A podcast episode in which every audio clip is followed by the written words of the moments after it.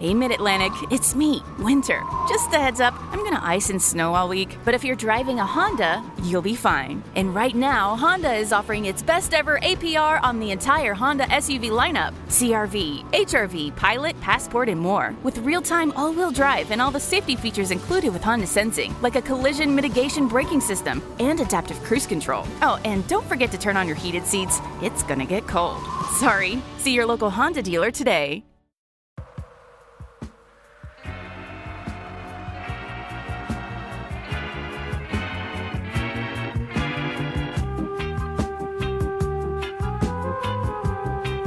Um bom lusco-fusco para você, contra-atacante que nos ouve nesse momento, de qualquer hora e em qualquer lugar.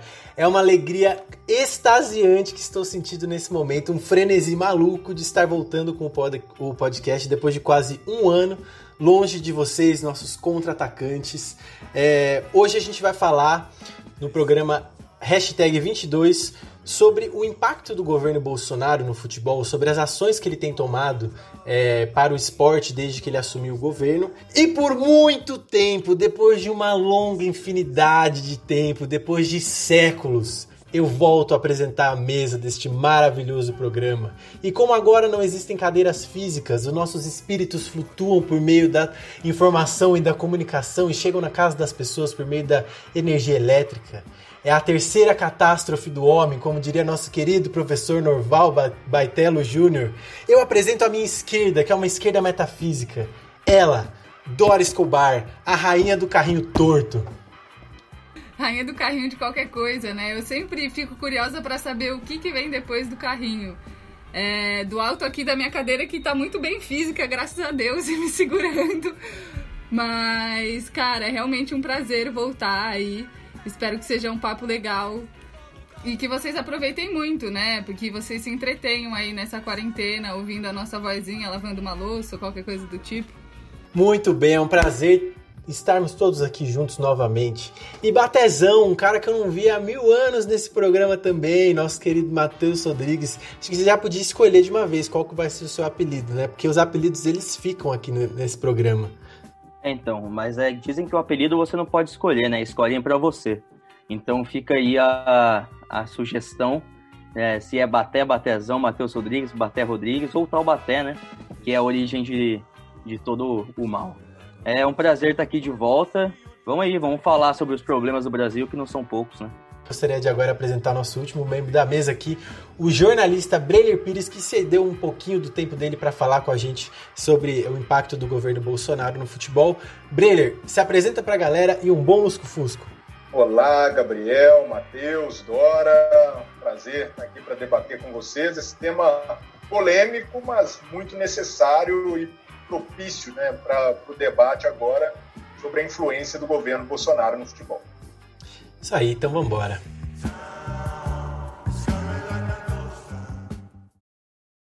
Bom, pessoal, o negócio é o seguinte: o Bolsonaro é, faz tem uma prática no governo dele que é inegável. É só você abrir os seus olhos que você vai conseguir ver que ele utiliza do futebol como palanque político. Então a gente nessa caminhada de contra-ataque leva esse lema, esse slogan, essa bandeira de que o futebol é uma manifestação cultural, de que futebol e política estão diretamente ligados, uma coisa não anula a outra, e é impossível você tratar de uma coisa sem tratar da outra, ainda mais num país como o Brasil, que tem uma democracia tão recente, mas tem a política muito na veia, né? E é considerado o país do futebol. Então, a gente começa a observar essas atitudes do Bolsonaro ao no momento da eleição dele e carregar a taça do, do Palmeiras, ser convidado pelo clube a estar nesse momento importante que o Brasil inteiro vai estar olhando para ele, né? Então é, é um grande palanque político que lembra a gente é, algumas coisas que na época da ditadura aconteciam, de usar da seleção para você fazer essa propaganda política, para dizer que o Brasil está dando tudo certo, que está indo tudo bem, é sempre tudo muito maravilhoso. E aí eu queria entender, Breiler, de que forma, na sua opinião, o Bolsonaro ele se beneficia desse palanque político que ele consegue com o futebol. Então, quais, quais são os interesses por trás? É só um lance de imagem ou a gente talvez tenha um, coisas escusas por trás que a gente não consegue ver? O que, que você tem de apuração aí? É, como você mencionou, Gabriel, não é exclusividade do Bolsonaro essa instrumentalização do futebol. vários outros líderes políticos, não só no Brasil, mas pelo mundo, já é, se abraçaram ao esporte para tentar criar esses laços populares. O futebol é uma manifestação muito popular e, naturalmente, quem se utiliza dela vai ter um capital político, né, caso essa instrumentalização seja bem sucedida. E esse é um esforço do Bolsonaro desde que ele ganhou a eleição. Ele vem tentando é, se agarrar a clubes de futebol, se agarrar à seleção brasileira, porque, naturalmente, quando você tem a sua imagem atrelada ao esporte mais popular do país, é, você também naturaliza a sua forma de governo, porque a gente não pode deixar de frisar que o Bolsonaro é de uma corrente de extrema direita. Então, a partir do momento em que ele posa normalmente nos estádios, com jogadores, ele veste camisa de clube, ele passa a ideia de que a ideologia dele, a forma de governo, é natural, não é uma coisa extrema. E acho que isso tem sido muito maléfico para a democracia, porque a partir do momento em que a gente naturaliza uma forma de governo de extrema direita, seja por meio do esporte ou de outras manifestações culturais, de apoios de artistas, personalidades, a gente deixa de problematizar é, o quão nocivo isso pode ser para um país, para uma democracia, para uma república, para um sistema republicano de governo. Então, acho que por isso o Bolsonaro se agarra tanto ao futebol, porque ele quer naturalizar, ele quer fazer com que o governo dele seja visto como um outro qualquer, como foi o governo do Fernando Henrique, mais de direita, mas o, Fernando Henrique recebeu a seleção campeã em 2002 no Palácio do Planalto, até das emblemáticas cambalhotas do Vampeta. O ex-presidente Lula, mais de esquerda, é, usava muito, né, falava bastante de futebol, fazia várias analogias referentes a, ao, futebol, ao meio do futebol. É, ajudou o Corinthians, de certa forma, a materializar o sonho do seu estádio, né, com um acordo político na época da Copa do Mundo. Mas eu confesso que nunca vi um, uma figura política utilizar o futebol de forma tão escancarada como o Bolsonaro. Porque eu nunca tinha visto, por exemplo, um presidente da República entrar no intervalo de uma partida saudando torcedores como se ele fosse a estrela do espetáculo. Isso aconteceu, eu estava presente no estádio, no Mineirão, no ano passado, na Copa das Confederações, na semifinal entre Brasil e Argentina. Ele entrou ali, foi ovacionado por uma parte, vaiado por outra, mas uma manifestação que não é natural, é algo forçado justamente por querer a todo custo colar a sua imagem no futebol. Eu não vivi o período da ditadura militar, então não sei é, como era, né? se o Médici ou o Geisel frequentavam estádios ou entravam em, em campo. Mas pelo que já pesquisei, pelo que tenho de notícia, nada foi tão é, exacerbado e escancarado como o Bolsonaro tem feito ao instrumentalizar o futebol. Para passar a bola para o Baté aqui, é, eu queria aproveitar e pedir para ele falar um pouquinho. O Brilhante acabou de dizer, né? que nunca viu nada igual é, esse uso do palanque do futebol como, como um curral eleitoral, né? como uma forma dele falar para a população politicamente. Você via isso na ditadura? Eu sei que se o Breyer não viveu, você viveu menos ainda, mas a gente pesquisa muito sobre esse tema, né? A gente fala muito do, no contra-ataque sobre a democracia corintiana. Então, de pesquisas, o que, que a gente consegue encontrar? Qual que é a, a principal vontade de um político de usar esse palanque eleitoral? Então, é, assim como o Breler disse, eu acho que da maneira que o Bolsonaro faz, acho que não tem precedente nem na ditadura aqui no Brasil e nem em nenhum lugar do mundo. Assim, de trazer para ele a ser o, o, o, protagonista do jogo, é, pegar todo o foco da torcida, seja pro bem ou seja pro mal, eu acho que não tem precedentes assim em nenhum, em nenhum lugar do mundo. E acredito que também na ditadura não tenha sido assim, dessa forma.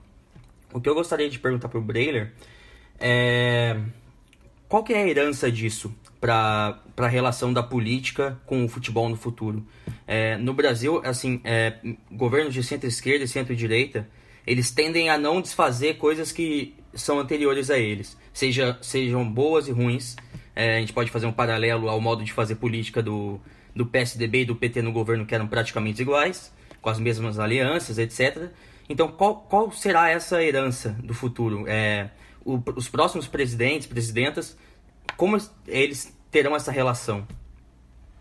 É, primeiro que é uma, um processo de desmonte democrático e um desmonte que acontece de maneira sutil, com pequenas coisas que vão esfacelando é, a democracia brasileira a partir de atitudes do governo e também do, do modo de vida que ele incentiva. Né? A partir do momento em que ele insufla a população a se manifestar contra o Congresso Nacional, contra o STF, isso cria um sentimento nacional de que essas instituições não servem, não funcionam e, por isso, não devem ser aprimoradas, mas destruídas. Então, acho que esse é o primeiro efeito, né? e, muito é, danoso para a democracia. E acho que os dirigentes de futebol, nesse momento, são oportunistas também, porque percebem que o governo quer usar de qualquer forma o futebol, eles também querem ganhar o seu com isso. Eles sabem que é um terreno fértil para ser explorado. Então, o primeiro efeito disso foi o fortalecimento da bancada da bola. Muita gente acreditou que, com algumas figuras que integravam a bancada da bola perdendo a eleição em 2018, ela estaria enfraquecida, perderia é, seu poder de influência no Congresso, né? A gente teve nomes como André Sanches, que não, não concorreu à eleição, é, perdendo um lugar. Então, a partir daí, do, do governo Bolsonaro, em vez de ter um, uma, um distanciamento da CBF, a CBF se fortaleceu em Brasília, não só com a bancada da bola, mas também com essa relação com o governo. É, a CBF observou né, essa vontade é, do Bolsonaro de participar diretamente. É, a gente tem. Na primeira semana de Rogério Caboclo como presidente da CBF, né, quando ele tomou posse, um dos primeiros convidados foi o senador Flávio Bolsonaro, filho do presidente. Então, isso mostra como as instituições do futebol também perceberam uma oportunidade de passar boiada, né? como diz o ministro do Ambiente, Ricardo Salles, e aproveitar esse momento. E é o que está fazendo não só a CBF, mas também o Flamengo, ao é, tratar né, dessa medida provisória que, num primeiro momento, só foi favorável ao Flamengo, né, por causa desse litígio com a Globo. É o que estão fazendo todos os dirigentes, observando né, que tem a chance de ouro nas mãos para desregulamentar, para favorecer os clubes na relação trabalhista com os atletas. E é muito curioso, porque o Bolsonaro teve uma base de apoio muito grande entre esportistas, principalmente jogadores de futebol, alguns até que saíram em defesa dele, fizeram campanha na época da eleição. E este mesmo governo negou o auxílio emergencial durante a pandemia aos atletas. Então, mostra que o governo não está interessado no futebol, no esporte, nos atletas. Ele está interessado em, como o Gabriel falou, usar isso como uma plataforma política. E não importa quem ele vai desfavorecer, se a corda vai arrebentar para o lado mais fraco, como é o caso dos atletas, dos funcionários de clube. Essas relações costumam ser muito promíscuas e, no caso de um governo de extrema direita, é muito decepcionante que dirigentes de futebol façam esse jogo, como se fosse uma autoridade qualquer, como se eles tivessem, ah, não, a gente faz um relacionamento institucional com a presidência, mas não percebem, ou pelo menos preferem ignorar, que esse presidente de extrema-direita está usando a imagem, a tradição, a respeitabilidade dos seus clubes simplesmente para se promover e não para buscar melhorias, avanços para o esporte, porque não é isso que a gente tem observado nesse começo de governo Bolsonaro. Só para deixar um, um fazer um registro aqui, é, da, de uma, da fala do Breler, antes que alguém fale o seguinte: ah, mas auxílio emergencial para jogador de futebol que ganha milhões, é preciso deixar claro que a maioria esmagadora, mais de 90% dos jogadores de futebol, eles não ganham salários milionários. Eles, eles não ganham, eles, eles têm um teto que pode ou não ser um, um nível bom para a sociedade, mas não é milionário. Tem gente que precisa disso realmente está ficando de fora. Não, justamente. Posso emendar a minha pergunta aqui? Que eu tive um breve momento que, de oscilação aqui na minha conexão, mas o mundo não roda, né? Ele capota. Então, cá estou novamente. Falando em auxílio, eu acho que não tem como a gente deixar essa pergunta de lado, porque no futebol feminino, a maioria das meninas está bem distante dessa realidade milionária de salários que pode até passar pelo imaginário das pessoas quando você pensa em futebol masculino. Mas eu estava acompanhando um caso essas últimas semanas do Vitória, que recebeu uma, uma verba da CBF em tese para ser destinada às meninas, né? Nesse momento que está tudo parado, e eles não estavam repassando essa grana para jogadoras. O que em si já era bem complicado, até que o presidente do clube, que é um moço que se chama Paulo Carneiro, veio a público falar que uma vez que o presidente do clube, nesse caso, recebe a grana, ele faz o que ele quiser. E essas são as palavras. Então, eu queria saber do Brader se você enxerga isso, esse autoritarismo crescente dos dirigentes agora dos clubes, também como um reflexo do governo Bolsonaro em algum nível ou de uma postura bolsonarista em algum nível. Ô Dora, a gente pode até fazer o paralelo e dizer que o Paulo Carneiro é um dirigente que espelha o bolsonarismo, porque o que ele se popularizou na Bahia por ser conhecido como um, o cara das frases fortes, o cara que não tem medo de polêmica, o cara que é o dirigente corajoso, que peita todo mundo. Então, a própria essência do, do Paulo Carneiro é um reflexo desse autoritarismo bem a brasileira que ajudou a levar o Bolsonaro ao poder. Então, é, não me espanta que ele tenha sido um dos dirigentes que recusou o auxílio emergencial para as atletas do futebol feminino. Porque para esses caras, o futebol feminino é só uma obrigação. O cara nem ele não queria é, desenvolver futebol feminino, ele não está interessado nisso.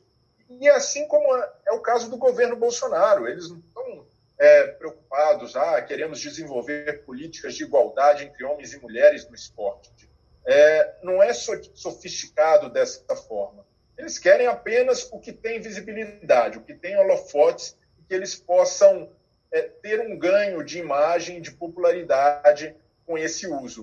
No caso do Palmeiras, por exemplo, Bolsonaro nem era presidente, ele não tinha sido empossado ainda, já havia ganhado a eleição, e foi no estádio do Palmeiras recebido com pompas, é, com nenhuma crítica em volta. Não é crítica de você vaiar o presidente ou se recusar a receber, mas é toda a deferência, a subserviência ao poder. E isso deve ser criticado por torcedores em todas as esferas, não importa se é um presidente de extrema direita, de esquerda, é, de centro, mas um clube de futebol não deve ser utilizado dessa forma. E a gente tem de reconhecer, sim, que as relações do futebol são políticas, que futebol e política se misturam, mas a gente não pode aceitar com passividade também essa instrumentalização, porque muitas vezes isso vai contra a história do próprio clube. O Palmeiras, por exemplo, que é um clube fundado por imigrantes italianos, teve é, de mudar seu nome por causa de uma perseguição na época da Segunda Guerra Mundial, se associar a um político de extrema direita que já disse que imigrantes e refugiados são a escória do mundo, isso daí é, é contraditório com a sua tradição, com a sua imagem. Então, isso é muito pouco problematizado nas instituições do futebol. Então, é, é, é, emblemático que a gente veja esse descaso com o futebol feminino, o descaso com atletas que estão na base da pirâmide, como o Gabriel falou, a maioria ganha salários irrisórios, vivem de bicos no futebol. É uma realidade quase é comum né, que as atletas vivem de escravidão moderna, em que eles dependem ali de auxílio até da família para conseguir realizar esse sonho de tentar né, ser um atleta de elite. Então, não, não me espanta que o governo deixe à margem de suas medidas é, esse, essas pessoas e privilegie grandes instituições, como foi o caso do Flamengo recentemente com a medida provisória, porque ele sabe que agradando de dirigentes do Flamengo e naturalmente agradando uma base de um clube popular, um clube de massa, ele vai ter um, um enorme ganho político com isso. Então é tudo muito bem calculado e tristemente para desgraça do esporte nacional. Tem sofrido muito com um desmonte desde é, a última Olimpíada, né, a promessa de um legado, de que o Brasil seria de fato né, uma potência esportiva, e agora é, esse desmonte se aprimora, se aprimora né, sob o governo Bolsonaro. É, mas não é só de um lado. Tem um lado dos clubes também, porque o Palmeiras convida o Bolsonaro para ir lá levantar a taça, com algum interesse por trás. Não sei se é fazer média com a torcida, não sei se é fazer média com ele porque ele se diz palmeirense, mas usa a camisa de todos os outros clubes. E aí a gente vê agora no presente os presidentes tanto do Vasco quanto do Flamengo indo lá implorar para ele a volta do futebol. Então, assim, qual existe algum interesse dos clubes também por trás desse palanque político em servir como esse palanque? É, esse palanque recente foi um casamento de conveniências. Primeiro, o Bolsonaro queria usar o futebol como uma forma de normalizar a vida das pessoas no meio da pandemia. É até uma forma de desautorizar prefeitos e governadores que estão adotando medidas mais rígidas de isolamento social. E a partir do momento em que o futebol volta, a narrativa dele passa a fazer todo sentido, porque as pessoas, o cidadão comum, vê na televisão, ah, o futebol voltou, a vida está tá normal, a gente pode começar a sair, a quebrar essa quarentena. E os clubes observaram isso e falaram: opa, o governo quer, para a gente também é interessante, porque o clube quer ver de novo suas receitas, muitos foram prejudicados, perderam arrecadação com a paralisação dos jogos, mas também estão olhando né, o que acontece no pano de fundo, nos bastidores. E o Flamengo enxergou essa brecha. Olha, já que estamos negociando que a gente vai atender o governo, queremos algo em troca. E isso ficou bem claro a, pela perspicácia dos dirigentes do Flamengo, e aí a gente pode deixar a questão da instrumentalização de, do clube de lado, mas eles foram muito sagazes de saber do momento, de entender a briga do Bolsonaro, o embate com a Globo e colocar uma medida provisória favorável ao clube no meio de tudo isso e aprovar aproveitando que agora o presidente pode dar canetada sem ser muito questionado por causa do estado de calamidade pública. Então foi todo mundo saiu ganhando né, nesse bem bolado que fizeram. Todo mundo, dirigentes e o governo. Mas para o esporte, para o futebol, é, isso tem sido benéfico. A volta nesse momento é nesse, realmente necessária para os clubes de futebol, porque a maioria já estava endividada muito antes de acontecer a pandemia.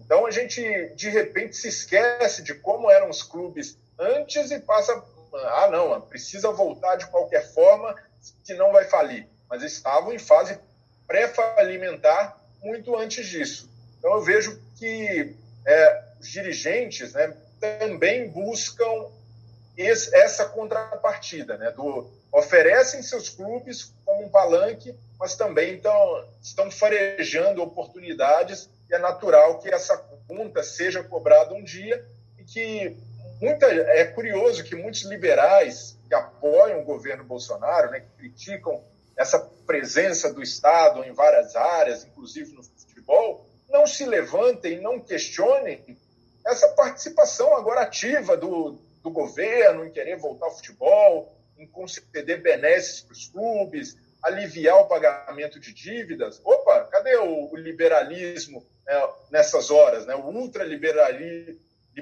no caso do governo Bolsonaro. Então, é, é muito. O futebol ajuda a mostrar essas contradições do poder também, né? e levando essas discussões a um público que provavelmente não teria acesso a elas, mas infelizmente acaba descambando muitas vezes para o lado do clubismo. Né? O cara que muitas vezes é até contra o governo, que discorda do, das políticas do governo Bolsonaro, mas passa um pano e fecha os olhos se está ajudando o time dele. É, nisso de, dos, da relação dos clubes e Bolsonaro, eu queria trazer um pouco a discussão a MP publicada por Bolsonaro essa semana, que muda a forma de negociar a, os direitos de transmissão. Pelo, pelo que eu li, assim, que eu entendi da MP, ela é mais ou menos uma retaliação à Globo. Apesar de abrir pre bons precedentes de exclusividade do clube em transmissão, ela ainda deixa, não deixa de ser um ataque. No Twitter, o, o presidente do Bahia elogiou a MP. É, então você pega é, clubes totalmente diferentes na posição de relação do, com o Bolsonaro, que é o Flamengo, e o Bahia, e ambos juntos é, elogiando essa MP. Eu queria saber mais ou menos é, o que você acha desse MP. O Bolsonaro chegou a falar que ele estava democratizando o futebol com esse MP. Se, se, esse é o caminho, esse MP é o caminho da necessária democratização mesmo, que, que precisa ser feita é, de transmissão, mas é, se essa MP pode abrir esse precedente ou se ela vai aumentar a diferença da receita dos, dos clubes grandes para os pequenos, principalmente na, na Série A do brasileiro? É, eu sou muito cético em relação a essa medida provisória, primeiro pela forma como ela foi conduzida, né? sem nenhum debate, sem nenhuma abertura, na base da canetada, do decreto. Então, não acredito que isso seja produtivo pela forma como foi construída. Acho que esse debate precisa ser maior, precisa envolver mais gente, mais clubes. Então, ter uma mediação séria, né, que poderia ser da CBF, mas a CBF sempre foi omissa nessa questão. Agora, sobre se ela vai representar um ganho para os clubes ou para o futebol brasileiro, depende de como vai ser utilizada ou até transformada pelo Congresso. Né? Porque aí entram vários outros interesses.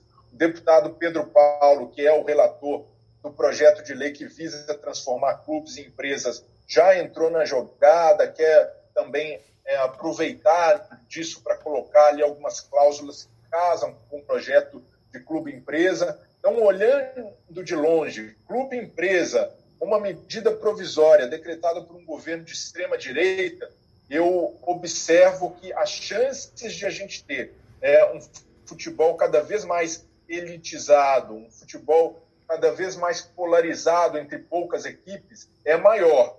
Porque para você fazer um, um, projeto que realmente promova a igualdade no futebol, a isonomia, é, condições menos desiguais do que a gente vive hoje, você precisa convencer os beneficiados, os, os atuais privilegiados, de que isso é benéfico, de que você ter um, uma liga mais competitiva fortalece o todo, fortalece o futebol brasileiro como um produto. Mas esse debate não foi feito. Então, e surgiu de um dos principais beneficiados, que é o Flamengo. Então, é, eu entendo a posição do presidente do Bahia, o Guilherme Belintani, que é uma figura muito sensata, que há bastante tempo discute e critica essa desigualdade, mas eu não. Pode ser que a dificuldade dos clubes brasileiros, histórica, em se unir, em formar uma liga, não me faz acreditar que agora, a partir do momento em que terão o direito de negociar seus jogos, isso vai acontecer de uma forma espontânea, genuína. Então, por isso que eu sou muito cético, né? De, acho que a tendência no primeiro momento é fazer com que as grandes potências, os clubes mais populares, se fortaleçam, ganhem poder de barganha com isso, né? e até agora com novas modalidades, como o streaming entrando na jogada. Então, eu vejo com muita preocupação SMP e não acho que é dessa forma, na, na calada da noite, é, na base da canetada, que a gente vai resolver um grande problema do futebol brasileiro, que é histórico. O modelo atual de distribuição de receitas não é o ideal, está muito longe disso, mas a gente não pode simplesmente substituí-lo por algo que não foi debatido, por algo que não foi aprofundado. Então, e eu temo muito que com a bancada da bola em Brasília, essa MP ganha uma cara ainda mais elitista, ganha uma, uma cara ainda mais excludente que não pense nos clubes menores, né, né, como a gente tanto falou, da base da pirâmide, que são os mais sofridos. Né, e acho que é, a partir do momento em que a gente tem isso surgindo como uma iniciativa do clube de um dos mais privilegiados pela política atual, eu não, isso me faz acreditar que a gente provavelmente deu um passo atrás com essa MP e isso não favorece a negociação em conjunto que deveria ser a prioridade de todos no futebol brasileiro. Eu queria fazer uma pergunta, na verdade, mais é, relacionada ao nosso momento de pandemia versus futebol que é a necessidade de assistir agora um futebol sem torcida. Eu queria saber, Breiler, de você que imagino que curta um estádio cheio, é, se você consegue assistir esse futebol que está rolando agora. E queria que você comentasse essa relação que ficou muito mais explicitada entre os jogadores e a torcida, que é uma coisa que todo mundo sempre falou que fazia diferença e agora a gente vê como ela não só faz diferença, como faz uma puta de uma falta, né? Para quem gosta de acompanhar o jogo mesmo. Então, te perguntar isso, como tá sendo essa experiência de ver futebol sem torcida para você? É, muito sem graça. Um futebol insosso e para mim nem dá para chamar de futebol, né? E eu entendo que é por uma situação excepcional, um estado de calamidade pública, um momento muito sensível da humanidade que a gente está vivendo, mas você, o futebol, né, acho que a essência dele é torcida no estádio, é barulho, é festa na arquibancada, e é tudo que a gente não vê, e até com as soluções né, tecnológicas de torcida artificial, com som nos estádios, algumas iniciativas de torcedores de papelão. É divertido, mas, por outro lado, também é preocupante, porque pode ser que os clubes até resolvam adotar isso daqui para frente, de você preencher um estádio com torcida artificial, um estádio que está sempre vazio. Na Copa América, eu cobri a Copa América, foi uma coisa constrangedora, né? Vários jogos com estádio vazio por causa do preço absurdo dos ingressos. Então, a, a própria elitização já nos deixou uma, uma atmosfera que não é própria do futebol que a gente estava acostumado, né? de torcidas organizadas, de uma, realmente você conseguir fazer como fazia a torcida do Palmeiras é, na rua, antes dos jogos. Então, a partir do momento em que você proíbe a festa na rua, você começa a tirar torcidas organizadas do estádio, a criminalizar esses movimentos, isso já era, um, um, de certa forma, um ensaio do que a gente está vivendo hoje. Então, que esse momento sensibilize as autoridades, os dirigentes que realmente querem zelar pelo futebol, de dar um passo atrás nessa elitização. Foi muito nociva para o espírito de arquibancada e para os jogadores também, que eles se mobilizem de querer de volta uma atmosfera de caldeirão, de um estádio pulsante, porque eu acho que isso que move o cara que virou jogador de futebol. Ele sempre sonhou né, em entrar num estádio cheio, foguetório, e acho que isso precisa servir de um alerta, né, de um sinal, esse momento que a gente está vivendo na pandemia, de que a essência do futebol, o futebol só existe pela torcida no estádio. E que isso deve ser um marco né, para a gente valorizar o torcedor e fazer novamente uma política de redemocratização das arquibancadas brasileiras, porque acho que os clubes vão depender muito dos seus torcedores mais fiéis. E eu acredito muito que a maioria deles está nas camadas mais desfavorecidas da sociedade, que foram muito violentadas por esse processo de elitização. Lembrando que não dá só para romantizar, ah, vamos voltar arquibancada porque a gente vive sob torcida única. Então, assim, não é que voltou vai ficar tudo bem, a gente ainda tem um monte de treta que ficou pausada que a gente vai ter que resolver quando o futebol voltar. Eu só queria não deixar de mencionar que o Breler é um dos poucos jornalistas é, que realmente tratam de diferentes assuntos que ligam política e futebol. O País é um veículo assim que eu gosto pra caralho. E existe, até a gente estava na nossa pauta, não queria deixar passar batido, que você falou dessa questão de naturalizar o governo do Bolsonaro. Não é só isso, é também dar voz para muita coisa que a gente está lutando há muito tempo contra, como machismo, como homofobia. E aí a gente relembrou essa passagem aqui na pauta da, da vez em que a torcida do Galo cantou no Mineirão pro, cru, pro Cruzeiro, né? É, acho que nem vale a pena ressuscitar o que eles falaram para ver se esquece de uma vez essa porra. Mas é isso. Em nome do Bolsonaro, eles foram homofóbicos. Então talvez seja naturalizar mais do que as besteiras que ele fala, naturalizar isso na sociedade, né, Brilha? É, Gabriel, e acho que a gente vive um momento muito dramático né, da democracia, do nosso país, da humanidade.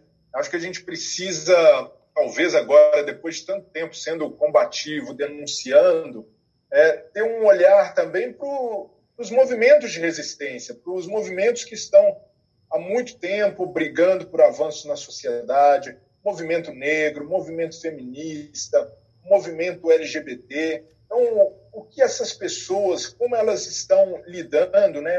Como pessoas que são, estão extremamente vulneráveis nesse momento. Né? A partir do momento em que a gente tem um governo de extrema direita no poder, é, são as minorias, e que não necessariamente são minorias em tamanho, mas pelo seu grau de vulnerabilidade diante desse governo, precisam de atenção. É isso que a gente precisa buscar, né, como jornalista, como comunicador, dar voz a essas pessoas, é, dar visibilidade a essas ações, porque tem muita coisa acontecendo também, e se por um lado esse governo tem sido, é, não tem poupado esforços em criminalizar é, movimentos ou enfraquecer a luta histórica pela igualdade, por outro, tem muita gente resiliente, é, não cedendo e colocando até a sua integridade física em perigo para defender seus ideais. Então, acho que a gente pode colaborar dessa forma. Eu sempre friso, né? Todo jornalista precisa defender os direitos humanos, precisa é, pregar e prezar por, por ideais de igualdade. Então, a partir do momento que a gente não faz isso, a gente faz vista grossa para movimentos extremistas, mesmo que eles estejam no poder, a gente está contribuindo para perpetuar essas desigualdades. É isso aí, Brilho. Muito obrigado pela sua colocação. Importantíssimo e a gente tem que todo mundo realmente, nós como coletivo de jornalistas, né, precisamos estar com isso na cabeça sempre. É o que a gente luta aqui no contra-ataque. Dorinha, você ia falar alguma coisa? Viu, jovens? Não, eu ia falar isso, para os jovens ficarem atentos aí no recado. Bom, eu acho que tá na hora então da gente mandar a nossa dica cultural, que fazia tempo que a gente não recomendava algumas coisas. E nesses momentos de quarentena, fiquem em casa. Eu acho que nada melhor do que a gente saber de quem a gente gosta, uma coisa legal pra gente assistir, ou um podcast pra gente ouvir, um texto pra gente ler. Então, como não tem ordem mais, não tem mesa, eu começo da onde eu quiser. Eu vou começar pela minha esquerda aqui, pela Dorinha. Conta pra gente, Dorinha. Eu não, não tava sabendo que eu tava à sua esquerda, não tava preparada para falar ainda. Não, ai, então, ai, ai. pouco importa quem tá na esquerda e direita aqui, né? Porque como é virtual, tá na verdade, todos nós estamos tridimensionais nesse cosmos maravilhoso que é a vida. E você que é uma pessoa tão poética, tão literata, que enche os olhos para falar sobre literatura de futebol. Conta pra gente uma dica cultural que pode também ser assistir a nova temporada de Gossip Girl, não tem problema. Gabriel, você sabe que eu não vejo Gossip Girl, né? Vamos começar por aí, por um mínimo de respeito. Mas, cara, deixa eu. Eu posso falar o que eu tô lendo recentemente, assim. Que que eu acho pertinente pra galera que curte literatura de futebol, eu não sei. Tem um livro que chama Veneno Remédio, que eu acho que é um clássico, que é uma das coisas que todo mundo que acha que curte futebol e literatura já leu uma vez na vida, e eu sempre olhava para esse livro e falava assim: "Ah, eu acho que eu sei do que se trata". E nunca lia mesmo. E aí esses dias eu parei para ler e é muito legal, então recomendo aí para quem curte futebol como um gênero literário de alguma maneira reflexões acerca disso. E. Cara, a minha outra dica cultural, eu sei que vai parecer um pouco nada a ver, mas eu tenho que falar essa dica, velho, porque simplesmente ela é uma dica musical é, que eu acho que não pode ser deixada de. não pode ser esquecida nessa data, né? Recentemente foi dia de São João e eu sou uma pessoa que sim é apegada à festa junina. Tipo, fiquei triste de não ter tido e tal. É, então. E aí, os meus últimos dias, acho que foi isso: me afogar em alguns livros de literatura de futebol ao som de São João, do Gil, lamentando, assim, não poder nem jogar bola, nem ir em festa junina, nem nada. Então acho que esse combo aí, Veneno Remédio e ouvir São João do Gilberto Gil pode, pode ser a minha recomendação. Batezão, e tu, meu nego, o que, que você tem acompanhado, lido, visto, que você quer deixar para os nossos contra-atacantes se deliciarem nessa gostosa quarentena? Na... Vou falar um pouco de basquete. Eu vou recomendar um livro do David Halberstam, que eu assim acho que é assim que fala o nome dele, que é sobre o Michael Jordan é, chama Michael Jordan, a história de um campeão e o mundo que ele criou, é, que retrata toda, toda a carreira do atleta é, e momentos em que ele, que ele deixou de ser um ativista social para ser o atleta perfeito da Nike. É, então é toda, toda a construção de um, de um produto, toda a construção do que virou o Jordan, né? É, em to, todas todas ações que ele deixou de fazer em nome de, de ser o garoto propaganda. Essa é a minha dica. Bom, a minha dica cultural ela vai ser um pouco esquisita, porque na verdade ela é um VT de um jogo que eu assisti e que de vez em quando, quando eu quero lembrar como o futebol foi engraçadinho nos últimos tempos, porque eu sou um jovem, eu não vivi um futebol muito legal maluqueiro dos anos 90. Cheguei no final de quando meu clube estava ganhando os principais títulos. Então, eu gosto muito de um jogo que acho que marcou minha geração de adolescente, que foi o Flamengo 5, Santos 4. Contrário, né? Santos 4, Flamengo 5, que foi na Vila. É, e isso aproveito também para já sepultar essa história de que eu sou um Santista enrustido não, essa história nunca vai ser sepultada, lindo. Desculpa, mas você não tem como se defender disso. O Gabriel é um palmeirense que usa a camisa do Santos, velho, porque é o que ele queria ser. É isso, tá registrado. Da Santos antifascista que tem o Marighella nas costas, que de... fique muito bem claro. Brader, o que, que você acha de um palmeirense que usa a camiseta do Santos antifascista? Vamos ouvir a opinião do especialista. O Gabriel me lembrou um chefe que eu tive que dizia torcer para São Paulo e Palmeiras que dá para conciliar nessas rivalidades, é de boa. Então, tá perdoado, Gabriel. O Denilson fala isso na TV aberta faz 10 anos. Tá mega perdoado, gente. Pelo amor de Deus. Então eu vou deixar aqui a minha recomendação, porque realmente era muito legal. Tirando a. É muito complicado. Eu, eu, agora vim aqui, eu bato pra caralho no Neymar, bato pra caralho no Ronaldinho Gaúcho, aí chega aqui agora, nossa, os caras jogavam muito. Mas é um fato, aquele jogo foi muito louco, eu gostei muito é, coisas imprevisíveis. Então eu deixo pra galera que é um bom entretenimento barato para vocês assistirem. Deve ter no YouTube. Você acha um monte de link craqueado. E agora eu vou passar a bola pro nosso querido convidado que gentilmente está aqui falando conosco. Breler, qual é que é a sua dica cultural para os nossos contra-atacantes? Bom, já vou dar logo um combo então de dicas culturais. O primeiro deles, acho que nesse movimento, a gente experimentando nessa onda antirracista pelo mundo, e nunca é tarde para ler O Negro no Futebol Brasileiro, do Mário Filho, que é um clássico. Acho que todo mundo que gosta de futebol deveria ler para saber como foi não só os primórdios do futebol no Brasil, mas o processo de marginalização dos negros no futebol. E também um que casa muito bem com é, essas origens do futebol é a série The English Game, que eu gostei bastante no Netflix não sei se vocês já assistiram, mas é muito, muito legal sobre as origens do futebol na Inglaterra. E agora, para finalizar, um livro que é propício né, para a ocasião, que é o Contra-Ataque FC. É uma coletânea publicada pela editora Dolores, com vários textos né, que misturam futebol, política, que se aprofundam nessas relações, e acho que é, é muito legal. Foi lançado recentemente vale a pena ir atrás para dar uma lida. Eu acho que o negro no futebol brasileiro é a dica cultural mais recomendada da história dos nossos programas, assim. Isso é muito da hora. Até hoje eu não tive a oportunidade de ler, mas isso eu acho muito da hora. Tem um outro livrinho é um, é também. Um clichê, é um clichê que vale a pena. Tem um outro livrinho também que atende pela alcunha de contra-ataque, que caso vocês ainda não conheçam, é o livro do nosso coletivo maravilhoso, O Contra-Ataque, o futebol é uma manifestação cultural. Nesse momento só tem exemplares comigo em São Paulo. Então se você ainda quiser, dá para comprar. Não, tem comigo também. Tem com Dora também. Eu acho que tem com mais pessoas, tem com Guto. Então, ó, galera, se vocês tiverem afim de de ler um livro bacana com uma coletânea de textos que a gente fez, que a gente fala sobre as nossas pautas. Então a gente fala sobre machismo, sobre racismo, sobre homofobia, sobre vezes em que a política de fato se mistura com o futebol. É, tem Marim, tem. Cara, tem muita coisa. Ah, tem um texto lindo, eu sempre falo dele, que é o do acidente da Chapecoense.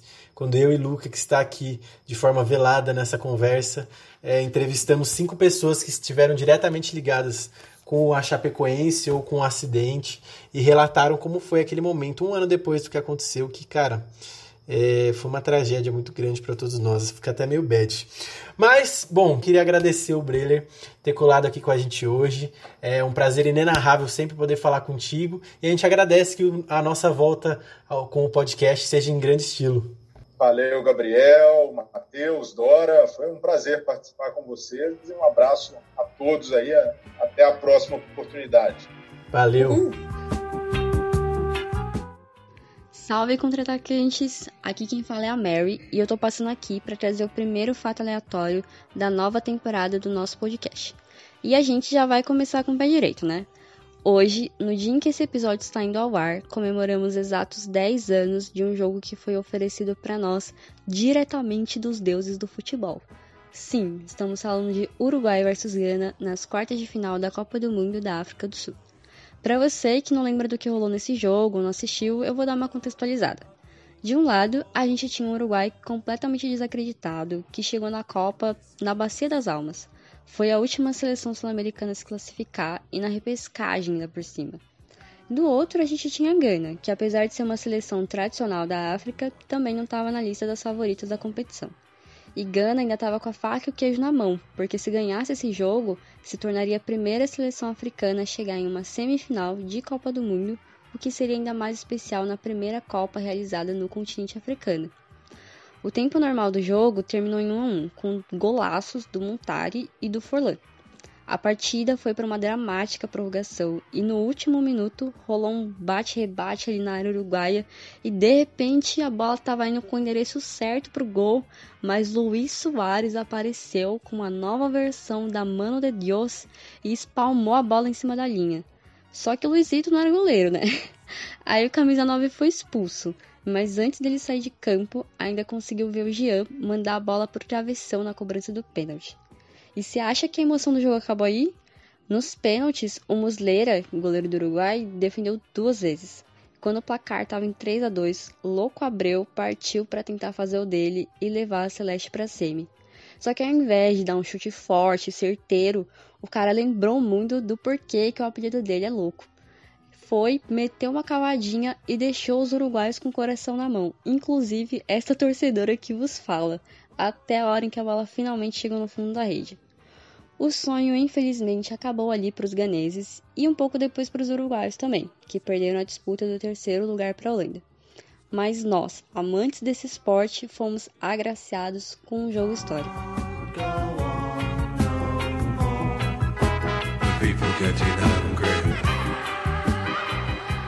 Sensacional! Muito bom, velho. Eu amei a historinha. É muito gostoso ouvir a voz da Mary comentando. E para mim, o fato mais aleatório, ela, em cima do fato aleatório, é que ela realmente torce pro Uruguai, né? é verdade, ela curte mesmo, né? Vocês lembram desse jogo, dessa Copa? Nossa, eu lembro dessa Copa, eu já lembro que, mano, tava aquele friozinho de junho, julho, assim, e o Cid Moreira falando Jabulani, aquelas curvas muito loucas. Essa Copa foi gostosa. Eu acho que foi mais gostosa que as últimas, vocês querem nem saber. Essa Copa eu saí de uma aula, matei aula e minha mãe descobriu. Ela, eu cheguei em casa para matar aula, eu achei que ela tinha saído e ela tinha acabado de chegar também. Ficou meio marcado. Estava matando aula, muito provavelmente, ou trampo para ver o jogo. É, matei aula para ver Portugal e Costa do Marfim. Porra, mas você sabe que a minha escola botava televisão. Tinha uma televisão na escola inteira de tubo, devia ter, sei lá, as 14 polegadas no máximo. Sim, sim. E aí eles botavam. Eu lembro disso também, dessa Mas eles cena botavam no intervalo, né? No intervalo. É, um carrinho com a TV que alguma pessoa da escola, que eu não me lembro mais quem era, trazia assim pra sala, é, tipo, é provavelmente o próprio professor, é, com aquela TVzona num carrinho, assim, tinha que pedir pra coordenadora com semana de antecedência reservar uma TV. Mano, na minha escola nem tinha isso. Foi depois de um tempo que teve o projetor. Mas nessa época não tinha nem carrinho na TV, ela ficava no salão, que era tipo onde fazia ginástica, onde tinha as palestras e tal. E aí eles tinham Só pra ressaltar isso, não lembrar quem a pessoa da escola era, com todo o meu res máximo respeito a todas as pessoas que podem ter feito esse trampo em escolas, mas durante o meu ensino fundamental eu passei por nove. Então não lembro, essas memórias são muito nebulosas para mim, porque eu podia estar em qualquer pico.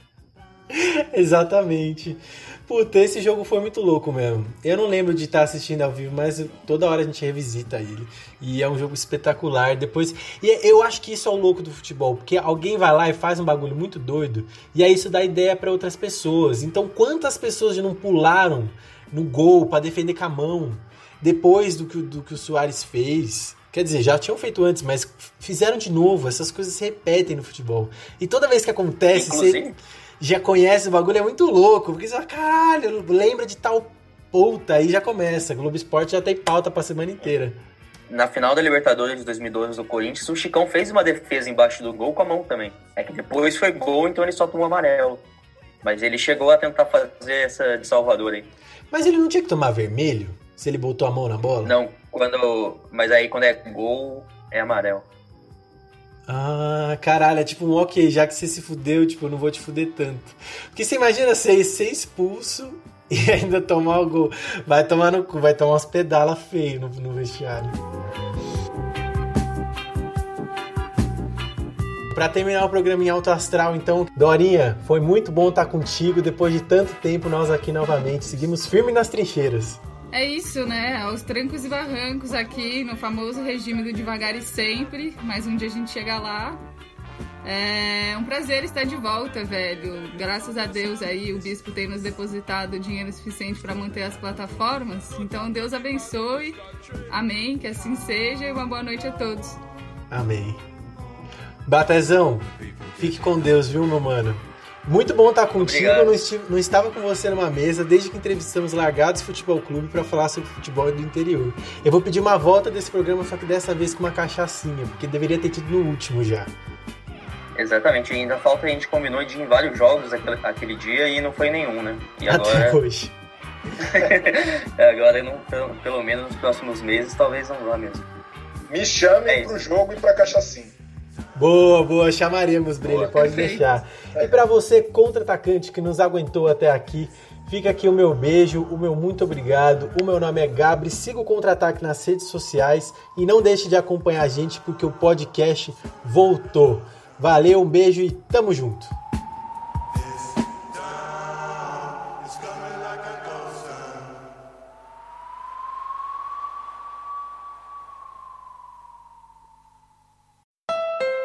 Hey, Mid Atlantic, it's me, Winter. Just a heads up, I'm gonna ice and snow all week, but if you're driving a Honda, you'll be fine. And right now, Honda is offering its best ever APR on the entire Honda SUV lineup CRV, HRV, Pilot, Passport, and more. With real time all wheel drive and all the safety features included with Honda Sensing, like a collision mitigation braking system and adaptive cruise control. Oh, and don't forget to turn on your heated seats, it's gonna get cold.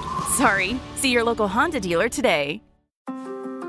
From regular expenses to occasional splurges, there's a lot to buy. Why not get cash back every time you spend? With the PenFed Power Cash Rewards Card, you get cash back on every purchase. That's everywhere, every time you use it. You can even earn a $100 statement credit when you spend $1,500 in the first 90 days. Visit PenFed.org slash PowerCash to apply. To receive any advertised product, you must become a member of PenFed, insured by NCUA.